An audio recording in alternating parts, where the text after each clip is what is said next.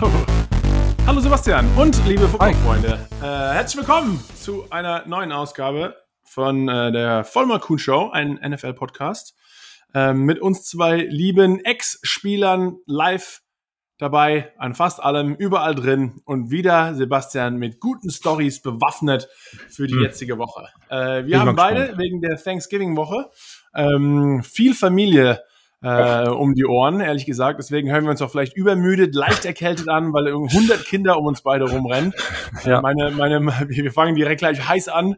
Äh, meine Mutter, meine Schwester und meine Nichte sind eingetrudelt aus Deutschland. Die sind sozusagen da. Dann ist meine Frau auch noch. Also ich habe äh, eins, zwei, drei, vier Damen die ganze Woche uh. um mich rum. Genauso wie ich es eigentlich mag. ähm, Und, äh, Sebastian, wer ist bei dir alles im Sta am Start? Äh, meine äh, In-Laws, also die, äh, die Schwester meiner Frau, ihr Mann und Sohn. Und mein Vater äh, befindet sich gerade in der Luft. Also er wird hier auch irgendwann antanzen. Aber die anderen fliegen dann wieder. Also ich habe so äh, Haus voll, aber zu verschiedenen Zeiten. Stehst du? Staggered. Aber du musst nicht äh, den, den Podcast unterbrechen, weil du deinen Vater vom Flughafen abholen musst. Nee, er hat Verspätung. So oh, zehn Stunden. Von daher, äh, nee, ist. Ja, äh, perfekt. Perfekt, alles wieder cool, läuft, läuft wieder. Hast du bei Lufthansa angerufen und gesagt, hey Leute, macht mal langsam, ich muss erstmal äh, hier. Noch nicht, ich hatte auch ein, ich habe auch ein krankes Kind zu Hause. Ich war also von Arzt bis Apotheke über alles irgendwie. Äh, ja, wie gesagt, Leute, es ist Winterzeit, auch wenn es bei mir wahrscheinlich ein bisschen wärmer ist als bei euch, wo ihr gerade zuhört, generell. Obwohl du auch ungewohnt sogar einen Pulli anhast. Du siehst, bist eigentlich ja. ähnlich bekleidet wie ich, langärmelig, Pulli, auch das kein Bill Belichick Pulli, sogar wirklich die Ärmel sind noch nee. dran. Ist, äh, ja, ich war halt viel, ja, viel draußen. Ich guck, also ist auch, ähm, ja, ich, ich gucke halt, ich will auch will nicht lügen. Das sind Was ist so, dein Frisch? 12 uh, Grad? Ja, 15 Grad? Äh, das ist ja gerade, das wo ich aber gerade rechnen. Äh, so 12 Grad, ja. Oh, äh, interessante Frage. Hast du dein Handy äh, Wetter-App-Zeug auf Fahrenheit oder Celsius? Du bist auf Fahrenheit. Ey, Fahrenheit. Amer amerikanisierter Hund. Weil, ähm, ja, aber sonst kommst du halt nicht klar, finde ich. Also hier muss Mir wurscht, halt sonst komme ich nicht klar. Mir, die, gewöhnt euch, es macht ein Fahrenheit macht einfach überhaupt keinen Sinn. Das macht keinen Sinn, aber es muss halt immer, und ich habe so äh, eine richtig geile Eselsbrücke, funktioniert eigentlich ganz gut. Minus oh, 30, dann die Hälfte. Also wenn es 100, also wenn es, keine Ahnung, 90, ja. minus 30, ja, ja. ja aber ähm, so ungefähr, aber das muss ich ja ständig im Kopf machen. Je nachdem, mit, mit wem du halt redest. Die Deutschen denken, du bist bekloppt, wenn du in Fahrenheit denen irgendwas erzählst. Umgekehrt auch, wenn du hier den in Centigrade, den. Ja, Celsius, äh, nicht Centigrade, aber auch. Sagen wir es sagen nicht im Flughafen ständig? Also im Flug, Flugzeug? Celsius, Centigrade? Ja, die sagen immer im Flugzeug, im Flugzeug da hat er auch Celsius, das benutzte, also, naja, aber im Flugzeug sagen sie halt immer, und äh, jetzt gehen wir, äh, keine Ahnung, 12 Degrees Centigrade. Aber vielleicht machen die es auch falsch, keine Ahnung. Könnt ihr ja mal kommentieren, wer, wer davon, wer fliegt denn von euch? Ich fliege wahrscheinlich nur in Privatjets, Sebastian, machen die das so. Äh, ich fliege den selbst, also ich sag. Für die Deppen da hinten. Ja, Aber heute ist ähm, ein großer Tag der Footballgeschichte, mehr hm. oder weniger, muss man ja wirklich sagen. Denn heute vor ähm, oh. wie viele Jahre ist es jetzt schon her? Äh, sieben Jahre? dabei? Nee. Äh, acht Jahre? Doch. Echt? 2014. Am, Mach mich nicht ähm, so alt. 23. Wir sind beide sehr nein, alt. Nein, nein, gebe ich nicht. Stimmt, nur du. Ist gerade ähm, erst was. Am 23.11.2014 äh, wurde damals ein, äh, da wurde mehrmals Footballgeschichte geschrieben, ehrlich gesagt, denn ich kenne auch einen Deutschen, der hat zu demselben Jahr auch, es war ein, ein, ein Jahr von großen Touchdowns. Ähm, aber mal abgesehen von meinem natürlich müssen wir auf äh, Odell Beckham Jr. eingehen, denn er hat da diesen riesigen Catch ähm, zelebriert ähm, in der Nordost-Endzone im MetLife Stadium. Ähm, ich war als Defense-Spieler auf der Seitenlinie, ähm, war sogar aber auf ähm, inactive wegen, wegen Verletzung äh, diese, diese Woche, hatte also quasi genug Zeit, mir das Spiel anzuschauen. Und ähm, ja, Sebastian Odell hat dann den, diesen unglaublichen Drei-Finger-Catch runtergepflückt, trotz Pass-Interference von der Dallas Cowboys Defense. Äh, hat er sogar noch in die Endzone geschafft. Also Dallas konnte nichts anrichten und ich glaube, jeder deutsche Football-Fan oder sogar Leute, die damals kein Football-Fan oder interessiert waren, haben das vielleicht so mehr oder weniger als Anlass genommen, oh, ich sollte mal da ein bisschen mehr reinschauen, denn da bewegen sich ja unglaubliche Athleten in diesem Sport äh, und die pflücken alle möglichen Eier aus der Luft. Ähm, ja, warst du da? War, also, ja, du warst da. Wie, wie hast du es direkt, hast du direkt gewusst, es war, ist ein Special Moment oder war so, ach, macht er immer, habe ich mit Training ja, Es war, also in dem, in demselben Moment war es wirklich, äh, also erstmal wie das Stadion, ich meine, allgemein, äh, Dallas gegen Giants zu Hause ist immer ein sehr umkämpftes Spiel in der Division. Äh, die Cowboys und die Giants mögen sich historisch gesehen und auch aktuell nicht ganz so gut leiden. okay. ähm, zurzeit ist es ein bisschen einseitiger geworden über die letzten Jahre. Da haben die Cowboys auf jeden Fall dominiert.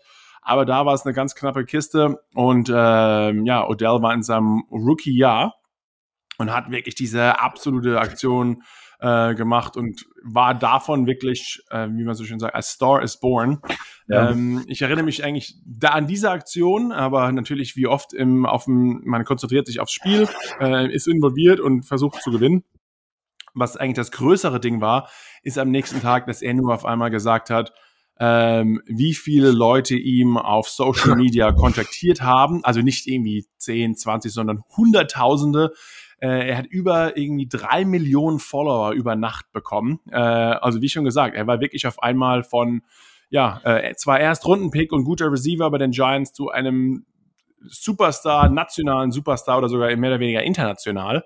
Ähm, und ja, hat vielleicht auch dann seiner Karriere in jungen Jahren nicht unbedingt geholfen, denn auf einmal war er halt einfach ja, mehr oder weniger das Gesicht der Liga. Und wir haben uns, glaube ich, letzte Woche vor ein paar Wochen schon mal auch darüber unterhalten, dass es auch einfach was anderes ist, wenn du erstmal in einem kleineren Markt spielst, wo nicht ganz so mediell weniger Aufmerksamkeit auf dir drauf ist. Und das andere, äh, wann du das machst. Machst du das irgendwie auf einem lokal übertragenen ähm, Spiel oder machst du es quasi Sunday Night Football, wie es in dem Fall war? Also die ganz, ganz Amerika schaut zu. Es ist auch New York gegen Cowboys. Ähm, hat nochmal ein bisschen anderen Effekt.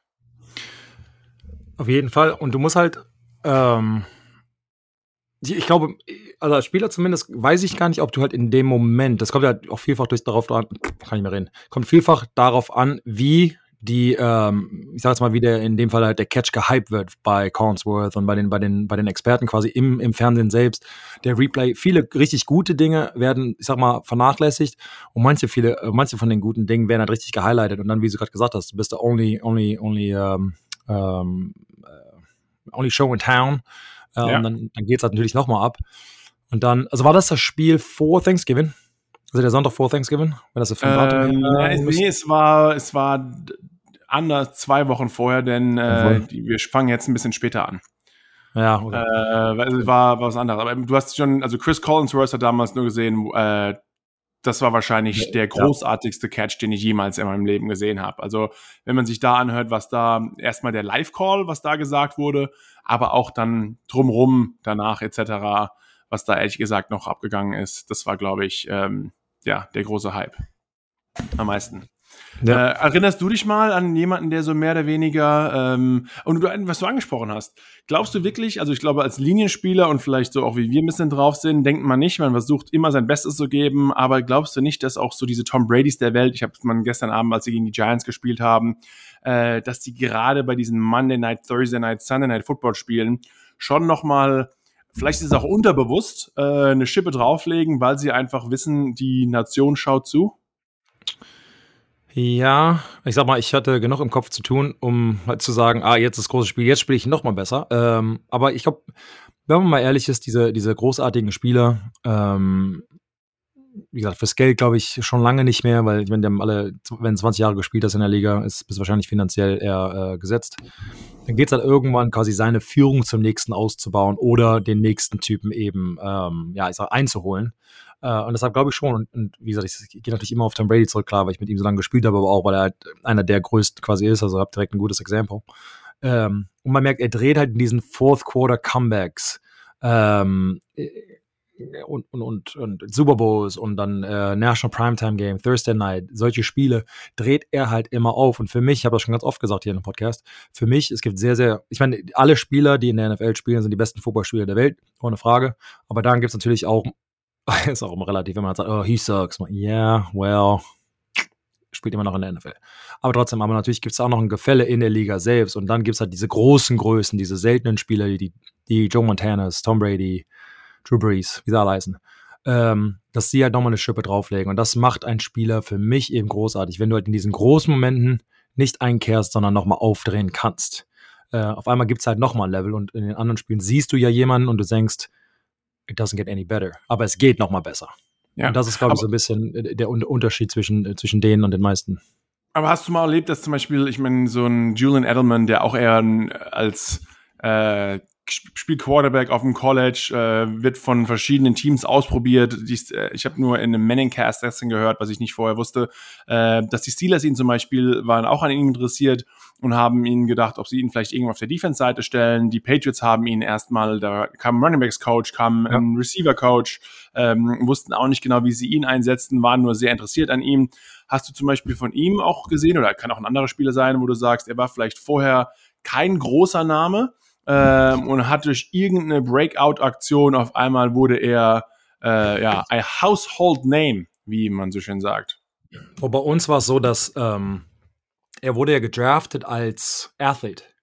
Ja. Heißt, die hatten noch überhaupt keine Position. Also in dem im Roster, in dem, in dem äh, wie heißt das also, in dem, in dem, in dem Draft-Chart steht ja nicht Receiver, Quarterback, irgendwas, sondern einfach nur Athlete.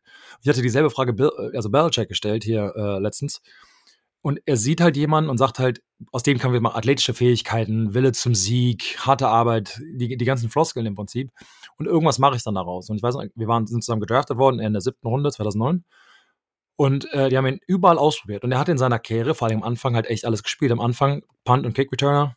Dann so ein bisschen Receiver, da haben sie mal einen Quarterback gestellt, aber ich, gut, der besitzt halt irgendwie mit 5-5 und hinter Tom Brady, der spielt es wahrscheinlich weniger.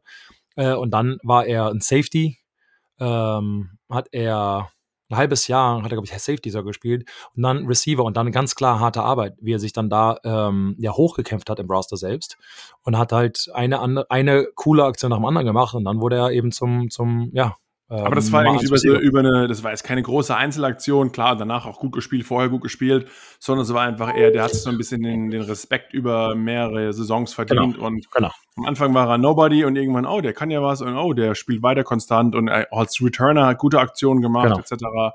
Ähm, aber das so einer mal wirklich von jetzt auf nachher nee. äh, sieht man relativ wenig. Ne? Also die Leute verdienen sich eigentlich eher gerade in der Liga den Respekt und das war auch ja. so, was ich selbst auch noch nie so erlebt habe. Das ist wirklich einer von einer auf den anderen Tag auf einmal wusste jeder, wer Odell Beckham Jr. war. Aber ich gehe mal davon aus, dass ihr im Team selbst ja wusstet, wer er ist. Äh, dass er das im Training Uh, ich sehe gerade ja, er, war immer, er war für uns immer, und deswegen sage ich auch heute, ich kann eigentlich nur positive Sachen über ihn sagen. Er war immer für mich äh, richtig cool, super in Ordnung. Ähm, als er dann berühmter wurde, hat er sogar, weil du bekommst mehr Sponsoren, äh, Bose war auf einmal bei ihnen am Start, auf einmal kriegen die, habe ich übrigens gerade, die ich äh, anhabe, uh. die Kopfhörer, ich, ich alter Sparfuchs, ähm, habe immer, hab immer noch die Odell Beckham äh, Junior blauen Bose Headphones ja. an. Ja, das sind jetzt meine Podcast-Hörer. Wenn er das wüsste, von Eli hm. Manning habe ich das äh, hm. Toiletry Bag, wie nennt das, als äh, Kult Kultur? Kultur, tolle, ja. Ja, Toiletry, ne? so äh, ja, Zahn, Zahnputz. Ja, ja. Papiertasche, ja. äh, wie auch immer. Ähm, und hat dann seine Teammates noch versorgt mit irgendwelchem Zeug, aber das so eher einfach, klar, sportlich gesehen war er für uns der gleiche, vorher und nachher. Er war einfach halt einfach eine andere Persönlichkeit. Äh, ja. Jedes, wenn wir nach dem Training oder nach dem Spielen, wir haben uns da auch unterhalten, wer wird interviewt, auf einmal wird er halt eher ja, interviewt. Äh, nicht nur Eli Manning und äh, solche, solche Dinge sind eigentlich eher. Das war, war bei Julian auch so. Ich meine, er kam als absoluter Nobody äh, in die Liga, Kent State, ähm, ja, also nichts, im Prinzip nichts geleistet von, ähm, also nicht hier Alabama und National Championship gewonnen, also sondern einfach nur ein, ja. ein, krasser Athlet. Und musste sich halt auch, ich glaube, in New England war er eigentlich relativ bekannt und dann wurde es halt irgendwie immer mehr, aber er musste sich ganz, ganz lange hocharbeiten. Aber es macht aber auch Sinn. Sag mal, wenn du einen First-Round-Draft pickst, First, uh, overall, weil first, in den ersten zehn, sagen wir mal so. Das heißt, durch die Medien, Draft, jeder kennt dich irgendwie, die, der Medienhalbe schon vorher da deliverst du, also äh, bist du ein guter Spieler wie angepriesen, ja, wurde es halt so erwartet und es wächst halt quasi schon von, von einem hohen Level weiter. Bist du allerdings jemand, der, ich sag mal, sich hocharbeiten muss, wie der Rest, sagen wir, der Spieler, der nicht, ähm, keine Ahnung, ein Heisman Trophy Winner ist und, und, irgendwie Alabama zum Sieg geführt hat, etc., ähm, musst du, glaube ich, langsam dich eben hocharbeiten und auch im Team selbst. Die Philosophie bei den meisten Teams ist eben, okay, I give you a chance, aber auch nur eine, vielleicht zwei, wenn du Glück hast, nachdem an deinem Draft startet wahrscheinlich. Und dann, wenn du die beweist, gebe ich dir noch ein bisschen mehr. Vielleicht erst in Special Teams, dann hast du da einen guten Rush und dann, ja, gut, okay, vielleicht am First and Ten, vielleicht gebe ich dir, gebe ich dir dann ein. Ja, aber jetzt, und dann muss ich halt erstmal zum, zum dritten und 20 hocharbeiten im Prinzip, dass du da einen Pass Rush machen, machen darfst oder Goal-Line, was deine Position der Defense ist. Dasselbe mit dem Offensive Tackle aber auch. Habe die Geschichte tausendmal erzählt. Ich war der achte Tackle im Trainingslager und dann gehe in die Saison und war dann der dritte. Dann durch Glück, also Glück für mich, Pech, ja, für, Pech für Offensive Line. Da wurdest du auch als zweite Runde gepickt. Das ist auch Klar. eher so ein bisschen so, ja, ja. erstmal beweis dich erstmal, schieb mich nach hinten. Also keiner kriegt einen zweiten ja. Runden-Pick ab und dann bist du auf einmal achter Offensive Tackle. Das, das, das, stimmt mit, mit Sicherheit. Ähm, realisierst du wahrscheinlich als Rookie noch nicht so, so genau. ganz oder willst du nicht oder wie ich auch immer. Auch, auch als Rookie, ich, letzter im Death Chart und dann, ach, ich glaube nicht, dass ich es schaffe ins Team, weil halt deine Defense Line war so verdammt gut und dann sagen die Veteranen irgendwann, äh, die Giants sind dafür bekannt, jeder eigentlich, der gedraftet wurde, schafft es also, außer du baust richtig kompletten Müll, äh, es in den 53-Mann-Kader. Ähm, zumindest eigentlich im ersten Jahr. Und aber ich habe halt, klar, man kennt sich nicht aus, man hat keine ja, Ahnung, man ist nur um gute Spieler um sich geben und ja. hat halt irgendwie Schiss, dass man es nicht schafft und ja, ja, auch nicht immer begründet. Aber, aber, aber dann, keine Ahnung, machst halt deinen ersten deinen ersten Touchdown, Markus, und dann kriegst du halt immer, also, ja, aber, ja und dann von dann ist es einfach ein Selbstläufer. Dann, dann machst du, ja. Ähm, aber es ist quasi auf den meisten 99 Prozent der, der Saison, weil ich sage jetzt mal, du musst dich halt auch beweisen. Klar, ist eine, eine coole Aktion, gut anzuschauen, ganz klar. Und es ist, ist, ist ähm, für die Fans ganz gut. Ein Trainer kann das vielleicht anders sehen. Keine Ahnung, du hast einen richtig coolen Catch. Das heißt, sag mal, mach du einen spektakulären Catch. Das heißt ja noch nicht mal, dass das so gecoacht wurde. Diesen One-Handed Catch. Machst du das mit Bill Belichick. In dem Fall, wo der das gemacht hat, ist nochmal was anderes. Sonst hätte er nicht bekommen, außer mit der einen Hand, weil er sich strecken musste. Ja. Aber generell, wenn du One-Handed Catches gehst, fliegst du direkt vom Platz. Ja, wenn du, also, ich, schau mal, oder zum Beispiel, wenn du ein Defense-Line-Spieler, du bist dir nicht ganz sicher, was kommt und äh, versuchst einfach dann, du machst einen guten Get-Off, machst irgendwie einen Swim-Move, also deinen Arm drüber, äh, mhm. direkt über den Offensive Guard und, und anstatt deine Technik zu spielen und du gehst in den Mann rein mit den Händen, wie man es einfach soll und machst dann die Transition zu einem Pass-Rush, ähm, versuchst du einfach jedes Mal einen Pass-Rush-Move zu machen. Und klar, machst du was zehnmal, kann es sein, dass du neunmal irgendwie auf die Mütze bekommst, hast dann ja. aber einen Sack. Wenn du halt zehnmal Technik spielst, kann es sein, dass du keinen einzigen Quarterback-Sack hast. Ähm, so gute Spieler natürlich wie Aaron Donald, die viel Film schauen, wissen ganz genau, wann sie solche Aktionen auch machen können. Aber ähm, ich habe auch schon gesehen, dass zum Beispiel im College äh, ein Defense End von uns hatte eine mega Aktion, äh, war ein Outside Linebacker Defense End, hatte hätte eigentlich weil mein Blitz involviert, hätte über die Außenseite kommen sollen, droppt aber in den Pass, weil er irgendwie das Playbook nicht richtig wusste, macht eine Interception, bringt es zum Touchdown und yeah, you're the man. Aber hätte eigentlich ja nicht sein sollen, aber auch manchmal fällt es den Coaches dann schwer, äh, dich anzuhauen, weil du siehst nur schlecht aus, wenn es nicht funktioniert. Und sowas Richtig. kannst du dir vielleicht als Spieler mal ein, zwei Mal erlauben, wenn es funktioniert, aber dann äh, wird es zur Routine, äh, ja. dann kann es gut sein, dass du weniger Spielzeiten bekommst. Genau. JJ Watt ist jemand, der, der ja. manchmal so spielt, der halt ähm, vielfach, das sieht man halt, wenn man sich so mal ein bisschen mit den ähm, Manchmal JJ Watt immer ja, Pass Rush. Deswegen Screen and Draw. Ich will, will ja nicht äh, schlecht machen, ja. Ähm, aber wenn man sieht, das sind richtig oft bei den, nur damals Texans zumindest, ähm, zwei in einer, in einem, in einem Gap, weil JJ sich ja dann entscheidet, ähm, ich sehe hier was, ich weiß über die Außen- oder Innenseite, kann ich ihn besiegen, aber dann macht das vielleicht doch nicht, dann sitzen da zwei in einem Gap und keiner in dem anderen und dann hast du halt oft mal einen Lauf für 20 Yards. Auf der anderen Seite ist halt oft, sehr oft hat er halt recht gehabt, und hat dann halt einen Sack oder einen Tackle for Loss oder wie auch immer. Und ich sag mal, diesen einmal einen Lauf abgeben für, keine Ahnung, fünfmal einen Sack wenn wir bekommen. Ich mache jetzt, also die Zahlen sind jetzt natürlich unbegründet. Ja, ja. Ähm, aber sowas in der Richtung. Damit kann man halt gut leben. Deshalb war er halt auch Defensive Player of the Year und zweimal, vielleicht dreimal, keine Ahnung. Ähm, oft zumindest. Äh, aber das sind halt wieder diese Ausnahmeathleten, die sich das leisten können. Ich sag mal, die normalerweise sind halt die Spieler, wie im, wie im Casino, ähm, muss halt Play Your Percentages, ähm, kann, wo, wo du halt gewinnen kannst und wenn halt immer High Risk ähm, äh, Spielzüge spielst, quasi am Ende verlierst halt wahrscheinlich. So, so, so sieht es quasi aus. Also, nur mal auf deine Frage zurückzukommen. Also, für mich ist halt, du musst dir auch im Team selbst das Vertrauen des Teams und dann der Trainer etc. Ähm, ähm, ja, erarbeiten. Und das geht halt äh, über mehrere Training, Trainingsepisoden, ähm, weil da steht natürlich auch meistens jemand vor dir, den du, über den du ja, den du, also du musst besser sein als der Typ, damit du eben die Chance bekommst zu spielen. Die müssen ja auch jemanden vom, vom Platz nehmen normalerweise, der sich halt über oft halt eben über Jahre bewiesen hat, der, der zuverlässig ist. Ähm, und dann sagst du halt, okay, der Typ ist fünf Jahre jünger, keine Erfahrung, aber äh, keine Ahnung, jetzt zwei, dreimal was gezeigt. Kann er das auch im Spiel? Vielleicht gebe ich ihm ein bisschen was, vielleicht mal ein Quarter, mal gucken. Dann hat er da ein gutes Spiel, dann im nächsten Spiel, ja, komm, Hälfte, Hälfte kann er spielen. Und dann geht's halt immer so weiter. Und am Ende behauptest du dich halt. Und Markus, du sagst es die ganze Zeit. Die Schwierigkeit ist nicht unbedingt für ein Jahr, sagen wir Quarterback oder Receiver, wie auch immer, eine Leistung abzurufen, sondern eben dann über die mehreren Jahre, dann Jahrzehnte und halt dieses Level zu halten. Das gilt für alle Positionen. Das ist, man kann mal aufdrehen für ein paar Wochen oder für ein Jahr, aber halt echt ein, ein großartiges Level zu halten, weil du dann eben halt auch dieses Fadenkreuz auf dem Rücken hast. Ähm, wie jetzt Oder Beckham, welch Markus, kannst du da mal ein bisschen so erzählen, hat sich, nachdem er diesen Fang hatte, nachdem er dann auf einmal 15 Millionen Instagram-Followers hatte und Medien-Coverage überall, äh, hat sich dann etwas geändert. Ähm, also für euch als Giants, aber halt für ihn persönlich ja. eben auch. Äh, also, äh, äh, ich glaube, du redest auch eher von auf dem Feld, hat sich, was wir abseits des Feldes. Ja, ja, ja, ja also auf dem Feld. Genau. Ähm, genau, was genau was du eben beschrieben hast. Du hast dann auf einmal diese große, man weiß es auch genau, man hört es immer, wenn, wenn Teams sehr gut spielen, äh, wenn die, als die Patriots ihren großen Run hatten, dass einfach jeder jeden Sonntag gibt sein Bestes. Es ist für die anderen Teams wie ein Super Bowl, weil du schlägst den amtierenden Super Bowl Champion oder du schlägst Tom Brady oder Bill oder wie auch immer.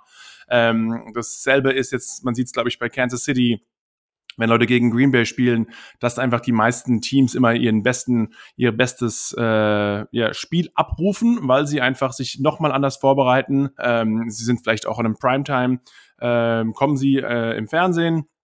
Und diese Sachen geht nicht nur auf die Teams bezogen. Äh, und deswegen verlieren auch manchmal Teams gegen diese Underdogs, weil die Teams, die selbst sehr gut spielen, manchmal halt sagen, ach, diese, die haben wir eh in der Tasche. Ähnlich, was gerade auch bei Tennessee Titans passiert ist diese Woche. Ach, ähm, Was natürlich auch eine Überraschung war, gegen Houston da äh, zu verlieren. Aber da gehen wir nochmal drauf, später darauf ein.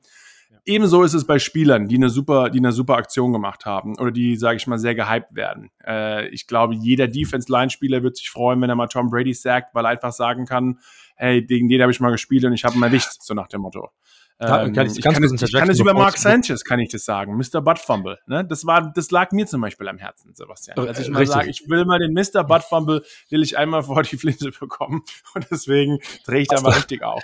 Aber bei, äh, bei Odell war es wirklich so, dass andere Teams nicht nur ähm, von der, klar, von der, natürlich hat man einen, einen Gameplan, wenn man sagt, man hat den, den Top Receiver in einem gewissen Team, dass man ihn vielleicht sogar double teamt, du hast immer einen Safety over the top, ähm, man versucht ihn eher mit einem ähm, ja, Bump and Run, dass man ihn direkt an der Line of Scrimmage irgendwie abgabelt, weil man einfach ganz genau weiß, oh, Odell, äh, wenn man ihm einen, einen freien Release auf die Line of Scrimmage gibt, macht er einfach zu viel gute Aktionen und du kommst nie mehr hinterher. Also da gibt's natürlich spielerisch gewisse Sachen, wie man ihm angeht, aber auch, ich glaube, gerade vom Aggressionslevel, ähm, dass man einige Sachen sehen kann. Und das war ein Riesending, äh, lustigerweise bei seinem jetzigen Team. Ähm, das war dann in Woche 16. Da waren wir in St. Louis. Damals waren die Rams nämlich noch nicht die LA Rams, da waren sie die äh, S TL Rams, die St. Louis Rams, und wir waren in, sehr schlecht, sorry. Ähm, wir waren in St. Louis und wir hatten wirklich ein hart umkampft, umkämpftes Spiel. Und ähm, Odell wurde so in einem Late Hit an der Seitenlinie von Alec Ogletree nochmal ähm, besonders nett angefasst und nachgetreten und ähm, sie haben ihn so ein bisschen versucht, nicht nur mental, sondern auch, glaube ich, körperlich vielleicht aus dem Spiel zu bringen. Äh, da gibt's auch eine lustige Aktion, weil diese Szene kam auch öfter hoch, äh, als Odell nach LA ist, als es äh, ja um diesen, war auch ein relativ bekannter Brawl 2014 an der Seitenlinie Giants gegen, ähm, gegen die War Rams. direkt danach? Ähm, nee, das war der, der Catch war Woche 12 und ja. der Brawl war Woche 16. Aber das okay. war die ganze Zeit musste er sich ein bisschen mehr anpassen. Ähm, die klar, Cornerbacks haben versucht, ihn anders zu covern, etc. Aber da war es wirklich ein hartes Spiel. Äh, gibt auch eine lustige Aktion. Ich war in der Seitenlinie natürlich äh, als Defense-Spieler, hatte meinen Helm auf ähm, und sehe direkt, da ist ein bisschen Action. Äh, man muss natürlich aufpassen, dass man nicht ejected wird vom Feld, vom Platz fliegt, aber man kann ja nicht sich nicht involvieren. nicht, nicht, ähm, nicht. Aber ähm, ich habe halt auch zu viel verlieren. Ne? Ich sehe ja, ich sehe ja nicht wie viele Footballspieler komplett aus wie Müll.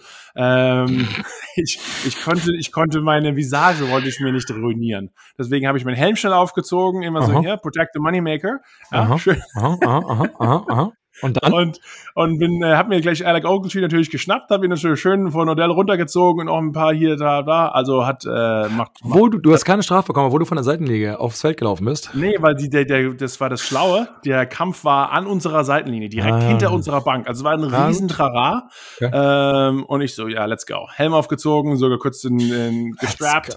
Äh, Was ist noch? Mundschutz rein. Ja, ich, ich war, let's go. Let's, let's go. go. Okay. Nice. Nee, muss, musste ein bisschen sein. Aber ähm, ja, haben dann sogar aufgedreht, äh, haben sogar das Spiel sogar noch, oder haben das Spiel dann gewonnen in, in St. Louis. Äh, Odell hat dann auch nur einen riesen Catch gemacht. Aber das war, das war einer dieser Aktionen, wo man gesehen hat, die haben wirklich fast versucht, ihn rauszuschießen, mehr oder weniger aus dem Spiel oder ihn zumindest mal rauszubringen. Ähm, hast du mal sowas erlebt, dass wirklich ein, ein Star, du hast ja auch mit einigen gespielt, von Randy Moss, klar Brady, dass, dass die so attackiert wurden, dass man fast gedacht hat, oh, da ist sogar ein bisschen äh, falscher Intent, ähm, da ist so ein bisschen ein anderer Hintergedanke dahinter. Ja, ich will, ich sag jetzt mal keine Namen, ähm, aber ich glaube, da gab es ein, ich glaube, Tom Brady, wie du gesagt hast, dieses, ich will ihn auf die Liste schreiben, so nach dem Motto, vor allen Dingen als Defense, äh, klar, als Defensive-Spieler, ähm, dass, dass man ihn halt irgendwie umgehauen hat, oder aus dem Spiel gehauen hat, so, das ist, glaube ich, so dieses un, unausgesprochene, außer das Bounty Gate, also normalerweise unausgesprochene, ähm, ja, äh, äh, Stolz, keine Ahnung, wie man sowas nennen mag. Ähm, das auf jeden Fall. Da gab es natürlich Spieler, ich sag mal, wenn, wenn Spieler von dem Verein, also in dem Fall die Patriots, entlassen wurden und dann zurückkamen, die haben immer aufgeregt in der Defensive Line, weil sie unbedingt ja irgendwie zeigen wollten, wie gut sie doch sind, dass sie zu Unrecht getradet oder gecuttet oder keinen Vertrag bekommen haben. Ähm, also das auf jeden Fall ich glaube, also wir hatten definitiv Matches wie, also ich sage jetzt mal, so eine Ndamukong Sue zum Beispiel, äh, der jetzt ja. mit Brady zusammenspielt. Äh, aber jedes Mal, also jetzt, jetzt nicht unbedingt nur gegen Brady oder nur gegen den und den, sondern so hat er halt gespielt, da wo du halt wirklich denkst, der Typ bringt es halt zur Linie und ab und an mal ein paar Striche drüber. Ja, der Vor ist schon, halt, Akro-Level ist ja schon sehr am Limit. Ist, ähm, wo du halt denkst, ah, irgendwas stimmt doch noch nicht. Ähm, jetzt habe ich seit Jahren schon nichts mehr oder nicht mehr viel gehört. Da war mal so eine Zeit von zwei, drei Jahren, wo halt jede Woche mit da auf die Finger gebrochen, da auf den geprügelt und den irgendwie den halben Nacken umgedreht und hier und da. Halt echt, echt nervig. Ähm, aber jetzt so, ich meine, ich habe mit Leuten gespielt, wenn man jetzt so, oder Beckham, was mit ihm vergleicht, werden, also auf dem Level wahrscheinlich nicht, aber so ein Randy Moss, Hall of Famer, Leute draußen kennen ihn wahrscheinlich. Ähm, lange Zeit für ähm, Minnesota gespielt, aber dann halt auch für uns, hat dann da ähm, Rekorde aufgestellt und, äh, und so weiter. Ähm, aber klar, das, ich würde sagen, das einzige Problem ist halt mit solchen Receivern, die, er war halt äh, so der Ex-Receiver, so take the top of the defense, schnell gerade auslaufen nach dem Motto. Da kann man halt auch nicht so viel machen. Du spielst halt ähm, ähm, äh, also tight coverage direkt versuchen an der Linie zu stoppen, stoppst ihn halt nicht, läuft halt an dir vorbei und ist jedes Mal ein Touchdown. Deshalb muss man da, glaube ich, auch ein bisschen halt aufpassen, wie aggressiv man eben sein kann. Ähm, aber an Gronk zum Beispiel, jetzt wo du sagst, er wurde ständig, und das liegt natürlich auch an seiner Größe und seiner, ähm, seiner äh, ähm, ja, sag mal, Breite und, und Stärke eben, da der, der ja. Defensive Back einfach um, umläuft. Die gehen natürlich immer auf die Knie und die, und die Knöchel, weil sie A, sich da sicherer fühlen, aber es ist das Verletzungsrisiko natürlich hoch. Und da ist immer die, so die Frage, ob wir halt als, als Offensive Linemen richtig ausgerastet sind, weil du halt, du nimmst es als Cheap Shot an, aber Markus auf deiner Seite Jetzt hast du das, das körperliche Problem nicht, also dass du kleiner bist als jemand, aber äh, wird das dann äh, quasi gecoacht für die Defensive Backs? Quasi, okay, hier hast du einen Gronk, der ist 1,95 groß und wiegt 125 Kilo. Ihr seid die Hälfte. Wie bringt ja, ihr den, klar, also den runter? Wie, wie, klar, wie willst du, und auch, ich meine, das andere ist zum Beispiel ähnlich, äh, wenn du die kleineren Defense Ends außer Linebacker habt, ähm, bei einem Pulling Guard, äh, hm. Die freuen sich natürlich, wenn sie, ich meine, wir, wir nehmen, wenn ich würde nie gegen einen Pulling Guard oder wenn man ein Trap-Spiel zukommt, versuchen, einem Offense-Line-Spieler in die Füße zu springen, weil ich auch einfach die gewisse Größe und Statur habe, mich normal gegen ihn aufzubringen. Aber wenn du halt, äh, wie schon gesagt, 100 Pfund weniger hast wie der Typ, dann nimmst du dich vielleicht selbst aus dem Spiel, aber so nach dem Motto create a pile, ähm, nimm ihn einfach tief raus, weil das ist auch so eine kleine Karriereentscheidung. Was, warum soll ich mich opfern äh, ja. gegen so einen 150 Kilo Mensch, wenn ich ja. selbst irgendwie vielleicht mal 70, 80 Kilo habe?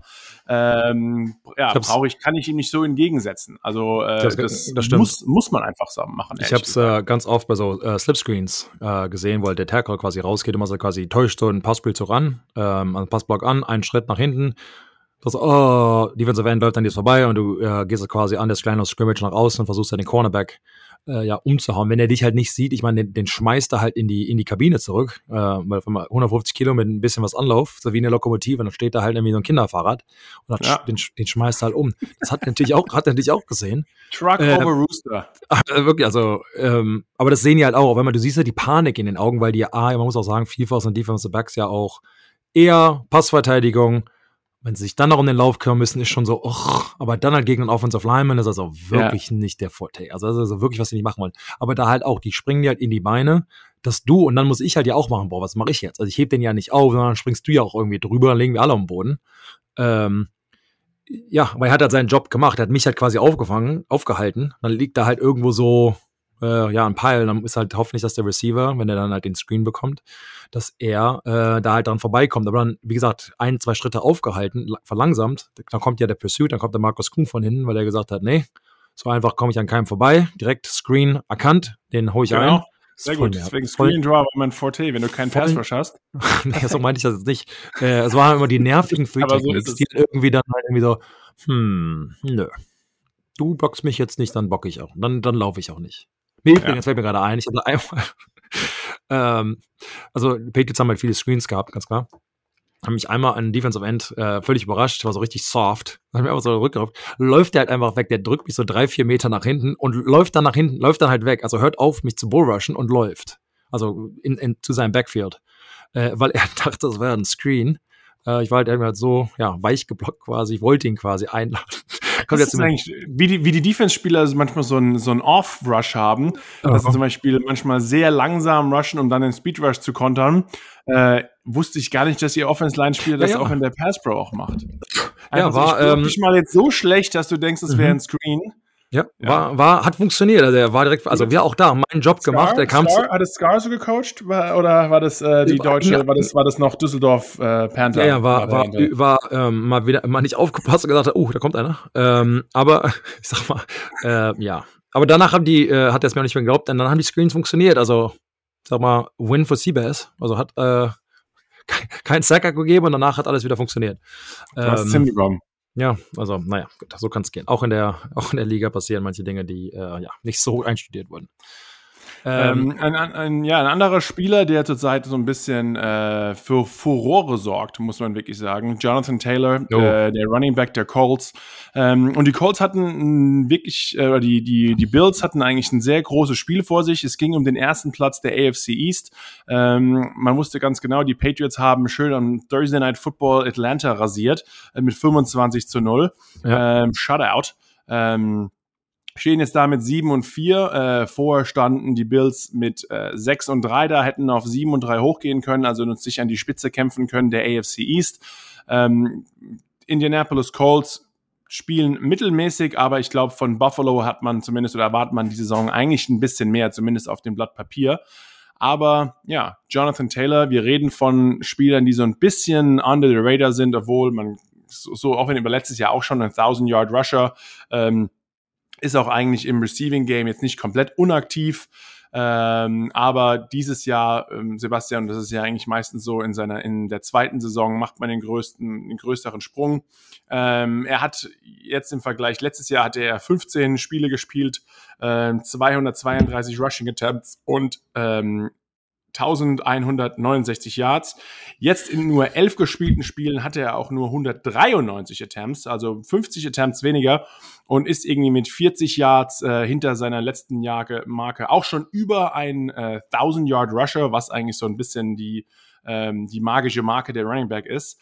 Aber zaubert auch noch letzte Woche mal locker flockig ähm, vier Touchdowns auf die Anzeigetafel. Also ähm, damit bekommt er auch, glaube ich, oder bekommt er oder ist er der fünfte Spieler in der Super Bowl-Ära mit 200 Yards, äh, Scrimmage Yards und 5 plus Touchdowns, denn er hat natürlich nicht nur ähm, gescored auf, ähm, ja, mit Run, sondern auch noch im Pass. Also er war unaufhaltbar, er war wirklich nicht zu stoppen. Und Sebastian, das ist wirklich, äh, komplett, das komplett krank. Fünf Touchdowns in einem Spiel, vier erlaufen, ja, einen gecatcht. Muss man äh, irgendwann mal sagen als Defense, Defensive Coordinator, hey, läuft. watch that guy. Generell. Also einfach so, hey, uh, vielleicht. Uh, hey, äh, egal was ihr macht. Touchdown, zweiten Touchdown, dritten Touchdown, so, hey. Oder ist der einfach nicht zu stoppen? Ähm, ja, das, ich sag mal, das ist jetzt meine Philosophie. Ähm, das ist die Belichick-Philosophie, sagen wir mal so. Ja. Stop your best player, man. Äh, immer mit der zweiten Waffe, also, also nicht schlagen lassen generell, aber wenn es halt so sein muss, dann halt mit der zweiten und dritten Wahl. Äh, immer den, den besten Spieler identifizieren, auch wenn es halt mal ein anderer ist, dann im Spiel. Aber ich meine, du hattest es erwähnt, wenn er sein Rookie-Jahr schon über 1100 Yards gehabt hat. Das heißt, du bist ja, du, du weißt ja, wer es ist. War es auch jeder Head Coach oder Coordinator. Im zweiten Jahr wird es nochmal besser, weil dann schon tausendmal erzählt, warum. Ähm, ja, aber, aber andererseits gerade auf der, ähm, eigentlich ist es nicht so, dass man einerseits hat man äh, die Erfahrung äh, und ich glaube, das ist auch eher vielleicht so bei so Spielern, die so durch die äh, ja, die, die normaleren Spieler, sage ich mal, nicht die Superstars. Äh, ich meine, Jonathan Taylor wurde auch in der zweiten Runde gedraftet, letztes Jahr relativ hoch, kam aus Wisconsin, ähm, hat sich letztes Jahr schon bewiesen. Man macht zwar den größten Sprung, weil man alles, äh, wir haben, wie schon gesagt, ähm, schon hundertmal erklärt, aber er hat jetzt aber auch, er hat jetzt auch wieder, was wir vorhin gesagt haben, eigentlich ein Faden, sollte er zumindest ein Fadenkreuz auf der Brust haben, aber ja. trotz allem schafft er es, äh, ja, durch irgendwelche Glanzaktionen vier Rushing Touchdowns und einen Receiving Touchdown zu, zu machen. So ein bisschen also, der, der Full Circle hier. Ähm, stimmt, so ein bisschen der, äh, was wir eben besprochen haben, mit muss ich über Jahre oder über, über eine längere Zeit beweisen, ist so ein Hunter Henry auch, vor allem halt in Tennessee, wo er denkt, okay, also die machen ja wirklich nichts anderes, außer die, Lau äh, gut, jetzt ist er verletzt, aber äh, normalerweise halt, er, er kriegt den Ball und Zone und hier und da und kannst du nicht stoppen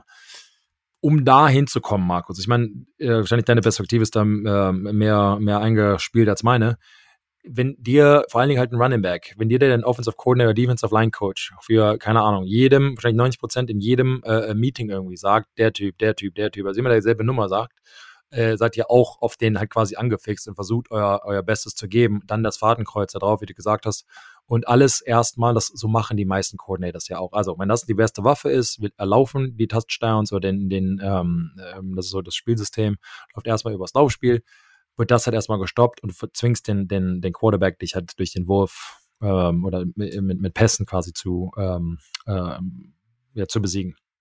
Und da halt, wie du, da gebe ich dir absolut recht, wie du gesagt hast, wenn du dann es trotzdem noch schaffst, wenn du es dann halt mit fünf Touchdowns äh, zu Ende bringst, ähm, absoluter Respekt. Deshalb äh, bin ich auch ein, ein riesen Derrick Henry-Fan, wo, wo du halt denkst, also jeder weiß es. Also selbst im ersten, zweiten, fünften Jahr, wie auch immer, irgendwann, also die Message ist da, wie gut er quasi ist und du kannst ihn immer noch nicht stoppen. Das sind halt die großen, großen, großen Größen quasi in, die, in, in, in dieser Liga. Und ähm, ich glaube, er kommt da jetzt so langsam hin. Ähm, ich persönlich würde halt, keine Ahnung, äh, das jetzt das wäre halt dann meine Philosophie. Also du kannst halt, finde ich, ein Running Back dein, deine Saison oder dein, dein, dein Spiel nicht ähm, can't be dominated by a running back. Also dann muss er halt irgendwie acht oder neun in der Box lassen, dann kriegt muss halt mal die, die, die, große Bombe einkassieren, wenn der halt, wenn die zum Passspiel übergreifen. Aber ich würde halt quasi, keine Ahnung, dann in, in einer fünf Mann, also fünf, fünf Down äh, spielen, Double Mug, das heißt die, die zwei Middle Line oder Linebacker und dann den anderen Linebacker halt in den A-Gaps äh, sein lassen, alle Löcher zumachen, Safety runter äh, rotieren lassen. Und dann lässt du quasi, lass Carson Wentz genau. uns besiegen. Weil Carson Wentz, One-on-One Coverage mit der, genau. Äh, elf davon angebracht, irgendwie 106 Yards, einen Touchdown. Also, ähm, und, dann, ähm, und dann defendest du halt die, ich sag mal, die Routen ähm, outside, nee, inside out, dass du halt ähm, noch nach außen drücken kannst. Dann sind auch die etwas schwierigeren Würfe. Äh, Press Coverage dauert noch ein bisschen länger und ja, das wäre jetzt so meine Philosophie. Wahrscheinlich kriege ich dann auch auf die Mütze von dem Offensive Coordinator, aber das ist äh, einfacher gesagt hier hinter Mikrofon. Ähm, aber das wissen die anderen äh, Defensive äh, Coordinators halt auch. Und wenn du es halt trotzdem hinbekommst, wenn er trotzdem äh, 1000 Yard oder 1500 Yard Rusher bist, ja. dem wie er da endet, äh, muss man gucken. Glaubst du allerdings, mal eine Frage kurz an dich, ähm, da wir jetzt eine längere Saison haben oder ein extra Spiel haben, äh, muss, müssen hinter diese Rekorde, sagen wir mal, oder hinter diese Zahlen, muss dann Asterix hin? Äh, heißt, ja, äh, und zumindest ein Obelix. ja. Okay, sorry, ich bin ja gut drauf. Äh, die Familie also, ist da. Ähm, ja, Sternchen. Also für die Leute, äh, also, also muss man, kann der Rekord, ja, wenn du keine ja, genau. 1000 Yards Rusher in 15, 16 oder 17 Spielen, ist ja was anderes. Ja, ist natürlich was ganz anderes. Ähm, ganz klar. Also wer irgendwelche Rekorde ähm, man muss die wie so, eigentlich müsste man fast ein Siebzehntel oder wie auch immer, muss fast abgezogen werden, weil man kann nicht auf einmal die Rekorde mit ähm, 16 Spielen, der eine hat 1000 Yards Rusher und jetzt 17 Spiele hat er einen 1000. Also es ist ein Spiel mehr, macht, einen, macht einen riesen Unterschied. Ähm, also es ist auf kommt, jeden Fall was anderes. Kommt wahrscheinlich aber, an bei der Verhandlung, auf welcher Seite du sitzt. Team, der GM sagt wahrscheinlich, ja, waren ja auch 17 Spiele, ist ja kein großes Ding. Der Agent wird wahrscheinlich ja. ein bisschen dagegen argumentieren. Und die Medien natürlich auch, aber gut, Anscheinend gehören wir auch dazu. Aber, aber was du vorhin gesagt hast, und das ist wirklich, man, wenn man den, man weiß ganz genau, wer ist der Spielmacher auf dem Platz. Man versucht, den aus vom Feld zu äh, nehmen. Mit Jonathan Taylor hat es nicht geklappt.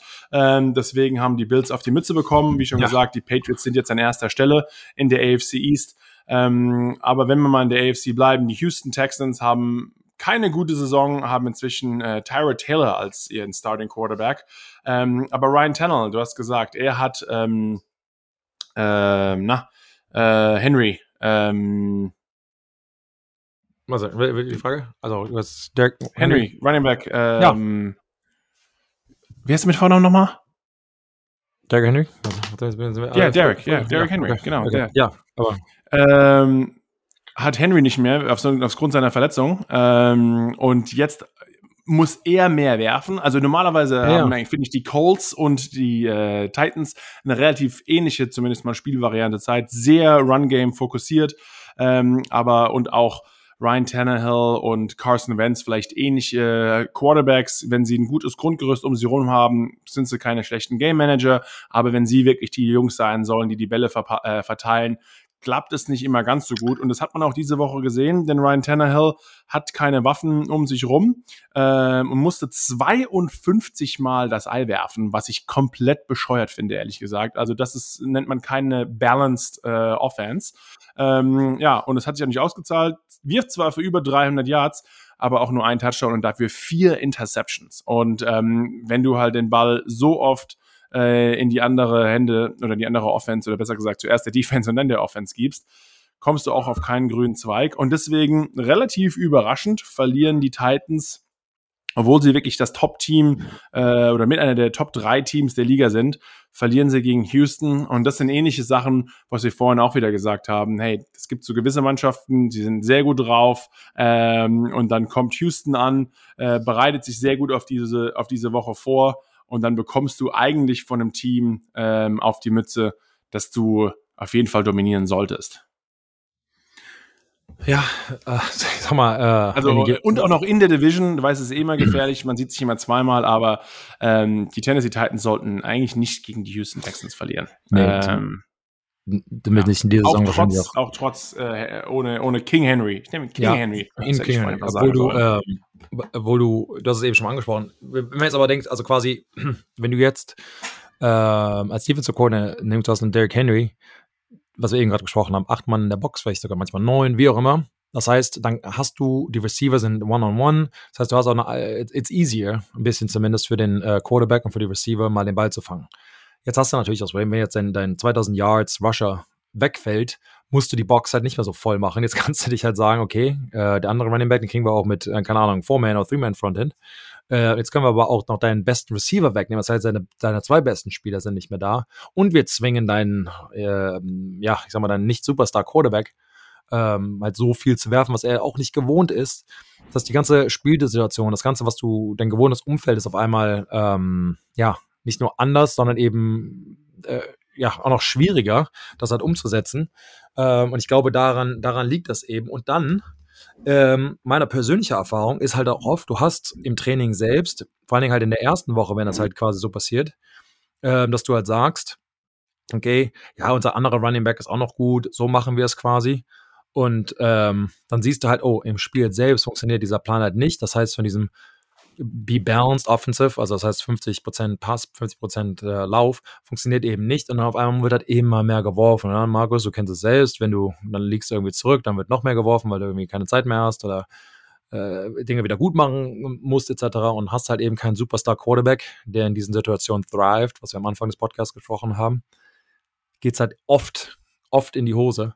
Ähm, ähm, denn, wie gesagt, auch der, der, der Tom Brady und der Drew Brees und Peyton Manning und Eli Manning und auch die, wenn sie 50, 60 Mal den Ball werfen müssen, wenn die Defensive Line sich einstellen kann, wenn die ähm, Defensive Back wissen, oder der Ball kommt, wenn ich mich nicht um den Lauf kümmern muss, wenn die Linebacker gehen direkt in Coverage und der Playfake funktioniert nicht mehr und all solche Dinge. Ja. Ist es Das ist ein anderer von Spiel.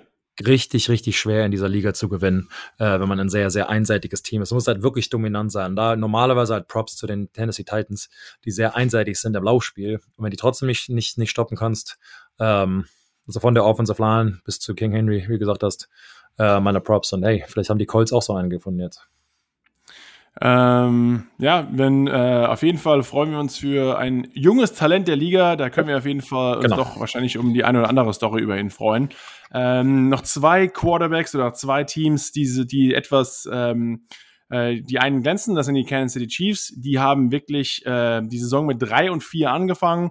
Ähm, jeder hat gedacht äh, am Anfang der Saison, oh, man sieht, das, man sieht das Super Bowl Rematch Kansas City und Tampa Bay wieder im Super Bowl. Ähm, dann hieß es die letzten zehn Wochen so gefühlt oder die letzten oder die die ersten sieben Wochen der Saison.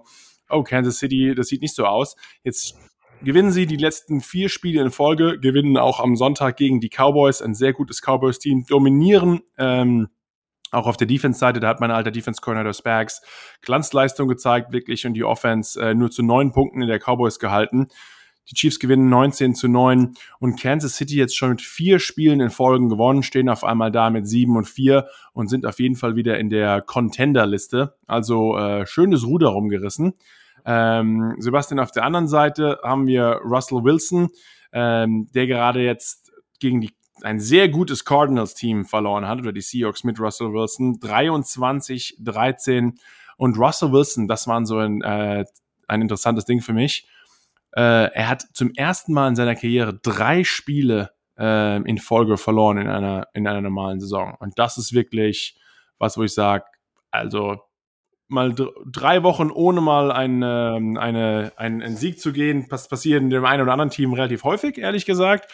Aber dass es Russell Wilson noch nie passiert ist, äh, Respekt und zeigt auch seine Größe. Aber ich glaube, es ist einfach, obwohl die hatten, die Seahawks viele Hoffnungen dieses Jahr hatten, es ist irgendwie nicht wirklich das Jahr, das Jahr der Seahawks. Nee, aus verschiedenen Gründen, die wir jetzt in anderen Podcasts schon oft mal äh, besprochen haben. Ähm, wobei, hey, vielleicht hatte JJ ja recht. Maybe we just effing better.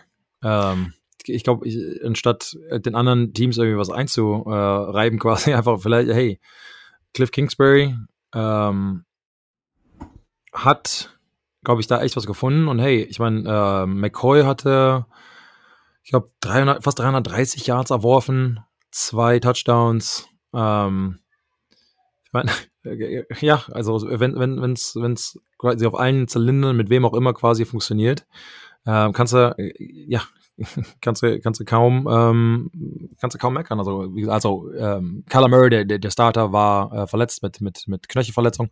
Äh, Colt McCoy, der auch, glaube ich, war der mit mir gedraftet worden 2009, 2010, weiß ich gar nicht so genau. Aber er war auch schon ewig in der in der Liga drin. Ähm, und wenn du halt so eine Performance quasi abliefern kannst, wenn du normalerweise nicht spielst, halt auch, ähm, ja, einfach, einfach Respekt. Und manchmal muss halt dann auch sagen, ähm, Team Win. Ich glaube, Chandler Jones, mein alter ähm, Teamkollege, Defensive End, zweieinhalb Sacks, das heißt, die Defense läuft wieder auf allen äh, Zylindern. Ähm, also ein, ein, ein Team für mich hätte ich am Anfang der Saison ganz ehrlich gesagt nicht gedacht. Ähm, hatten sie gewonnen, dann war es für mich halt auch immer wieder dieses Jahr, okay, gucken wir mal. Aber ich meine, ka kaum zu stoppen im Moment und ähm, alles, was du denen irgendwie vorwirfst, gut, jetzt haben wir natürlich auch zwei Niederlagen, aber generell alles, was du denen vorwirfst, äh, kommen sie siegreich da, davon weg. Absoluter Anwärter. Also müsste eigentlich für mich das stärkste Team in der, in der Liga definitiv in der NFC sein.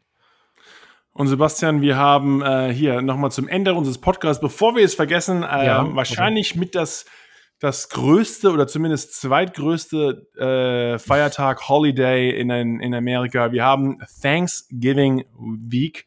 Ähm, Hm. Ja, gleich mit eurem Erntedankfest, nur aus, äh, aus ein bisschen anderen Gründen.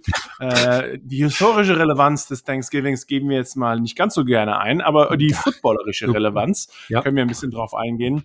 Wir haben deswegen auch drei große Spiele am Donnerstag, denn es ist ein nationaler Feiertag. Ähm, angefangen mit 12.30 Uhr äh, Eastern, also bei euch abends um, um halb äh, sieben. Ähm, spielen die Bears gegen die Lions, dann haben wir später am Abend Raiders gegen Cowboys und dann das äh, ein, die Spiele steigern sich wahrscheinlich mehr und mehr. Am Ende Bills gegen Saints. Und Sebastian, ich wollte dich mal fragen, vielleicht als, als normaler Amerikaner von der Football-Seite abgesehen, ja. ähm, bist du jemand, der äh, mittags schon mit der Familie zusammensitzt oder sagst, lieber rede ich euch nicht mit euch und schaue deswegen vielleicht äh, gutem Football und schaue mir lieber die Bears gegen die Lions an, bevor ich mit meinen Familienangehörigen sprechen muss. Nee, also meine, äh, meine Familie, also meine, meine nicht deutsche Seite der Familie kommt aus Texas, also da hier Football auch in Highschool und äh, ja, also wer, wer schon mal ein Football-Movie irgendwie gesehen hat, spielt sich irgendwie immer in Texas ab und Friday Night Lights und so. Also, long story short, richtig cool ist es eigentlich jetzt gar nicht so die Bedeutung von, äh, von Thanksgiving, sondern ich sag mal, der, der Tag an sich, ähm, ich glaube, das schwappt ja auch so ein bisschen in die in, in, in das deutsche, in deutsche Kultur über von ähm, so Movies und so, dass man so ein bisschen davon ähm, äh, mitbekommt, wie es quasi aussieht. Ist schon ganz cool. Du fängst halt, was wir halt oft machen, so gemacht haben, zumindest so Potluck-mäßig. Das heißt also, jeder bringt was mit und du hast halt einen riesen Turkey und alles andere und ich sag mal, ist halt. Macht ihr Truthahn auch, richtig? Oder? Ja, wir machen geräucherten Truthahn. Ähm, also all ist wahrscheinlich besseres und mehr Essen als an Weihnachten. Ähm, und ist halt aber mittags. Also wir machen, also jetzt machen wir zumindest mit, mittags mit der Familie. Das heißt, also ja, ein großes. Ganze kleinen Kinder, ne? Genau. Halten ja nicht und durch. abends bei uns hier, die, gehen wir es oben, wir haben so ein, so ein ja, eine, eine Grasfläche äh, zwischen den Häusern. Und da treffen sich halt dann viele, und dann ist halt eher abends, sagen wir so um vier oder fünf oder so, und dann kommen die Erwachsenen quasi raus, und Kinder spielen noch. Und es ist halt so ein bisschen dieses Thanksgiving to Friendsgiving äh, Mix. Und das ist ist, ist, echt angenehm. Und wenn halt oft Football noch irgendwie, wenn halt mit den äh, oft halt Männern ähm, nichts gegen, also gegen unsere äh, Frauenfans oder irgendwie, habe ich zumindest meiner, meiner Erfahrung oft gesehen, dass irgendwie die Männer sind irgendwie vor dem äh, vor dem Fernseher ähm, und irgendwie, keine Ahnung, machen sich da irgendwie ein Bierchen auf und denen ist irgendwie alles egal. Ähm, ähm, aber ja, ist halt ja, irgendwie so in der Höhle geredet. Äh, ja, wie kommst du denn, wie kommst da, wie komm ich, wie denn da wieder raus? Und was machen die Frauen, während äh, die Männer saufend Football schauen? Ähm, ähm sie spielen Football. Sich gut unterhalten, sich gut unterhalten nein. Nein, Lösen nein, die Probleme der Welt. Nein, nein, nein. Während wir uns besaufen. Mann, Mann, Mann. nein. Ähm, ich, da komme ich nicht mehr raus. So war nee. es aber nicht gemeint. Nein, Digga, hast, hab, hast du auch nicht so gesagt. Ich habe dich da, ich hab dich da reingezogen in diese Höhle danke, wieder. Danke, so, ich höre jetzt auch. Kennst mich. äh, aber okay, also bei dir bringt jeder das Essen nach Hause. Ich habe, seitdem ich ähm, in New York wieder wohne, ich mache inzwischen mein Fourth Annual, mein viertes jährliche Thanksgiving. Äh, und vorher war ich nie so ein riesiger Fan von dem Feiertag. Aber inzwischen, nachdem ich äh, ja verheiratet und Family und jetzt kommt sogar, ähm, also meistens so, dass wir nach Deutschland fliegen für Weihnachten und andersrum kommt meine Familie für Thanksgiving hierher. Nice. Ähm, und ja, ich mache wirklich alles Amerikanische an Essen, das man sich wirklich so vorstellen kann. Äh, stehe eigentlich so den halben Tag wirklich in der Küche äh, und gebe Vollgas und am Ende ist jeder einfach nur da und kann sich überhaupt nicht bewegen, schlaft, schla schläft Gott. irgendwie ein und äh, ist schon satt und dann kommt aber erst Hauptgericht so nach dem Motto, also äh, wir machen richtig Vollgas. 12.30 Uhr. Genau, und dann, ist kurz Nach, genau. und dann ist kurz nach Frühstück und dann fängt das Ganze nochmal von vorne an. Genau. Ähm, aber das ist ja, das ist inzwischen als Ex-Football-Spieler ähm, und auch jemand, der quasi selbst nicht äh, beteiligt ist an irgendeinem Donnerstags- oder Thanksgiving-Game. Ja. Ähm, aber Sebastian, vielleicht aus anderer Seite, aus Sportlersicht, hast du, ich hatte ja. nie ein Thanksgiving-Spiel. Äh, Hast du selbst schon mal dort gespielt und ähm, weiß ich, ich weiß die Antwort und äh, deswegen gleich die nächste Frage. Wie ist das auch an Thanksgiving zu spielen? Ähm, coole Erfahrung. Ähm, wie gesagt, relativ früh in meiner Karriere hatte ich das Glück, ähm, äh, in Detroit, also äh, das, ich sag mal, das klassische ähm, ähm, ähm, ja, also Thanksgiving-Spiel quasi zu spielen. War auch äh, heiß umworben, sagen wir mal so. Hat noch eine große Schlägerei gehabt, direkt an der Endzone irgendwer beim Field Goal, hat irgendwem yes. in die, in die, in die Weichteile gehauen und wie das Warst halt du dabei? Ist. Also in den Weichteilen? Nee, also Nein, bei der Schlägerei. Ja, ja, das war so richtig. Also auch wie Bench cleared, also laufen alle rein, du hörst ja Bill schreien, kommt wieder zurück, weil dann Ejection und ja. hat ja, ja nee, naja. Ähm, alles, ich glaub, weiß gar nicht, wie man rausgeflogen wurde, aber eine Flagge, ein paar Flaggen wurden geworfen. Weiß ich auch nicht mehr so genau. Aber am Ende. Nee, Ejection ist aus dem Spiel, oder? Das ist nicht dein Style. Mich? Ejection, nee. Ähm, ist aber auch, ich sag mal, diese Schlägereien, ist immer so am Rande. Du bist, also du kannst mich mit deiner Faust nicht so verletzen, mir ins Gesicht hauen mit dem Helm, als du mich mit 20 Yard Vollgas umlaufen kannst. Es tut viel mehr weh, als du mir irgendwie, keine Ahnung, mal Schulter ja, Man kann es versuchen, Sebastian. Man du kannst kann versuchen, brichst du dir aber auch vielleicht die Hand. Ähm, ja, ich weiß. Aber da habe ich immer einen Coach mehr Ärger bekommen, als eine, im Training, als wir eine Prügelei hatten. Ähm, und er gesagt hat, ja, du hättest dir die Hand brechen können. Aber ich habe ihm gesagt, nein, ich weiß, was ich tue, deswegen schlägt man mit der offenen Hand auf den Helm stimmt. und nicht mit der Faust. Du. Amateur. Stimmt. Oder versuchst du halt mit War einer Hand kleine den Out, das war Coach Coughlin und ich, Ich wollte gerade sagen, so, hey, yes, Coach. Sir. Yes, sir, I'm, I'll do, I won't do it again, I promise. Aber, und insgeheim, die schreien nicht an, aber insgeheim lieben es die Coaches. Ah, Die lieben es, wirklich. Also ich jetzt auch, ich habe es gesehen, wenn man ein bisschen mehr quasi nicht in der Lockerroom Ja. sitzt, sondern eher im, im Front Office mit den GMs und den Coaches spricht. Auch man, man die, die, die Mittagsessenspause verändert sich auch ein bisschen, mit Mhm. wem man dann sich unterhält. Ähm, und ähm, wir haben es, glaube ich, am Anfang gehabt, als die Giants im Trainingslager eine riesen Rangelei hatten. Und eigentlich freut es Genau. jeden und jeder findet, gerade wenn, Genau. wenn keiner dabei wirklich verletzt wird und keiner bricht sich die Hand oder irgendwas anderes, findet jeder gut. Richtig. Kann jeder Auch zu gut Recht. Sein. Zu Recht. Ja, genau, weil das Training wird besser und das Problem ist nur, ähm, es ist im Training ist es eine Sache, nur im Spiel, wenn du rausfliegst, Genau. dann machst du wirklich dein Team vielleicht äh, schlechter und kriegst eine Flagge und äh, dir wird eine Touchdown-Chance entnommen oder sogar die Field Goal-Chance oder wie auch immer. Ähm, allgemein, der Scoring Drive wird meistens ruiniert, wenn es sogar nur eine Flagge in dem ganzen Drive gibt, ist die Chancen überhaupt noch in die Endzone zu kommen um einiges geringer, als wenn es keine Flagge gibt. Also all diese Sachen, deswegen, ähm, ja, ihr jungen Footballspieler draußen, gebt Gas im Training, aber nicht bitte äh, hier Flaggen kassieren auf dem Feld, weil dann Ja. tut ihr nur eurem Team weh. Aber, Aber sagen, du hast ja, eine gute Erfahrung gehabt in, in, äh, in Ja, aber war, war cool. Du bist halt auch, auch da. da. Da bist du ja wirklich the only game in town. Jeder hat frei.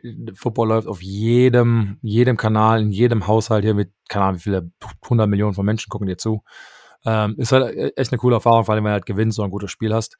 So dieses oder Beckham-Effekt. Ähm, only man in town, äh, only show Ja. in town. Und wenn du halt da eine gute Aktion machst und dein Name äh, erwähnt wird, etc., äh, kannst du halt selbst eine Marke aufbauen. Auf der anderen Seite geht es halt auch nur um Mannschaft und Gewinnen, etc. Aber ist einfach cool. Und ich persönlich fand die Donnerstagsspiele gar nicht so schlimm. Hat da mit Jakob Johnson hier letztens drüber gesprochen. Ähm, wenn du ähm, nicht verletzt bist, sagen wir so. Das heißt, du musst dich halt nicht auskurieren, sondern dir geht's an den Donnerstag ganz gut, weil du ja dann so eine Mini-Bye-Week danach hast. Das heißt, Ja. grinding at first, aber die anderen Spiele halt auch und ist gar nicht so schlimm, weil du halt keinen Full Padded Practice hast an diesem Mittwoch davor, sondern du hast halt im Prinzip nur Walkthroughs.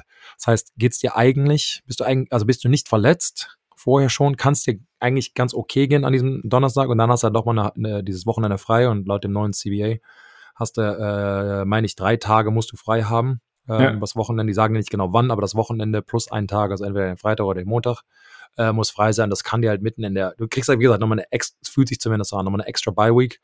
Äh, und das kann dir äh, mental echt, echt weiterhelfen. Wie die Coaches das sehen, weiß ich nicht, weil die wahrscheinlich so eine Unterbrechung nicht so toll finden vom, von der Routine her.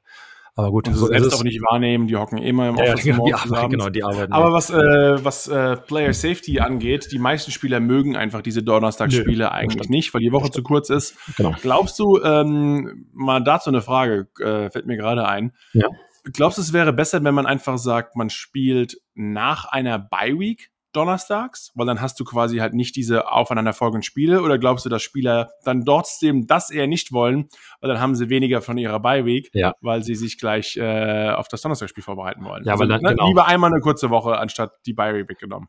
Äh, Auf jeden Fall. Äh, ich habe mich auch beschwert und so. Und es ist halt immer diese, äh, äh, es kommt da wirklich auf, der, auf, auf das Spiel davor an. Hatten, hatten wir die Baltimore Ravens oder Steelers davor die Woche gespielt, tut die halt alles weh. Aber ich hatte auch Spiele, wo du halt da rauskommst, irgendwie 80 Mal einen Passblock gehabt, keinen einzigen Bullrush. Keine Ahnung, da bist halt, gehst halt am Montag und bist so, okay, eigentlich, eigentlich alles easy, wie, wie leichter als Training, äh, geht's dir halt gut. Und je nachdem, welcher körperlichen Verfassung du bist. Ich hatte aber auch Spiele ganz klar am Donnerstag, dann saß ich halt am Montag, Dienstag, Mittwoch in einem Boot, also in so einem, äh, ja, es ist kein Gips, also ein Boot, weiß ich nicht, was in, die Deutschen irgendwie, äh, den das Lauf. sagt, ne? Ja, ja, Ja, so ein- Laufgips. Ja, Genau. so ein Ding. Und ähm, keine Ahnung, dann hoffst du halt, boah, ich weiß, am Sonntag könnte ich spielen, morgen wird's echt knapp, weil dann halt Donnerstag ist. Ähm, ist halt situationsabhängig, aber wie gesagt, äh, lieber, lieber zwei kleine Buys als keine und irgendwie so eine halbe. Ähm, also da würde ich, bin, bin ich mir sicher, wie das Voting ausgehen würde, aber Ich glaube auch. Mit Sicherheit wird es irgendwie mal angebahnt, wenn wir zu dieser 18 Season und dann 20, vielleicht kriegen wir noch mal, ich habe irgendwie irgendwas gelesen, vielleicht kriegen wir noch mehr Teams. Ähm, ist gar nicht so unrealistisch, da jetzt irgendwie so ein 38 Team, nee, keine Ahnung. Ich glaube, sogar bis zu 40 Teams ist sogar in Zukunft äh, die Planung und ach, die werden hoch auf 20 Spiele. Alle Das Sportbusiness boomt zu sehr. Warum sollte man nicht noch mehr Geld rausschöpfen? ähm, deswegen auch drei Spiele, nicht nur eins, sondern drei Spiele an Thanksgiving. Ähm, auch sonst äh, haben wir ein paar coole äh, Spiele, die, auf die wir uns freuen können. Ein anderes gutes Matchup wird auch wieder ähm, ja, Bill gegen seinen alten Zögling Rabel sein, also Titans gegen Patriots. Das ist was Interessantes. Dann glaube ich, dass mit einer der Top-Spiele die Rams müssen ran gegen die Packers. Ähm, also wir haben guten Football wieder die ganze Woche vor uns. Ansonsten, Sebastian, ich wünsche dir und deiner Familie oh. ein Happy Thanksgiving. Danke dir. Ähm, danke sehr. Und ich würde sagen, wir hören uns alsbald und euch da draußen natürlich wie immer nächste Woche. Alles klar, macht's gut. Bis dann.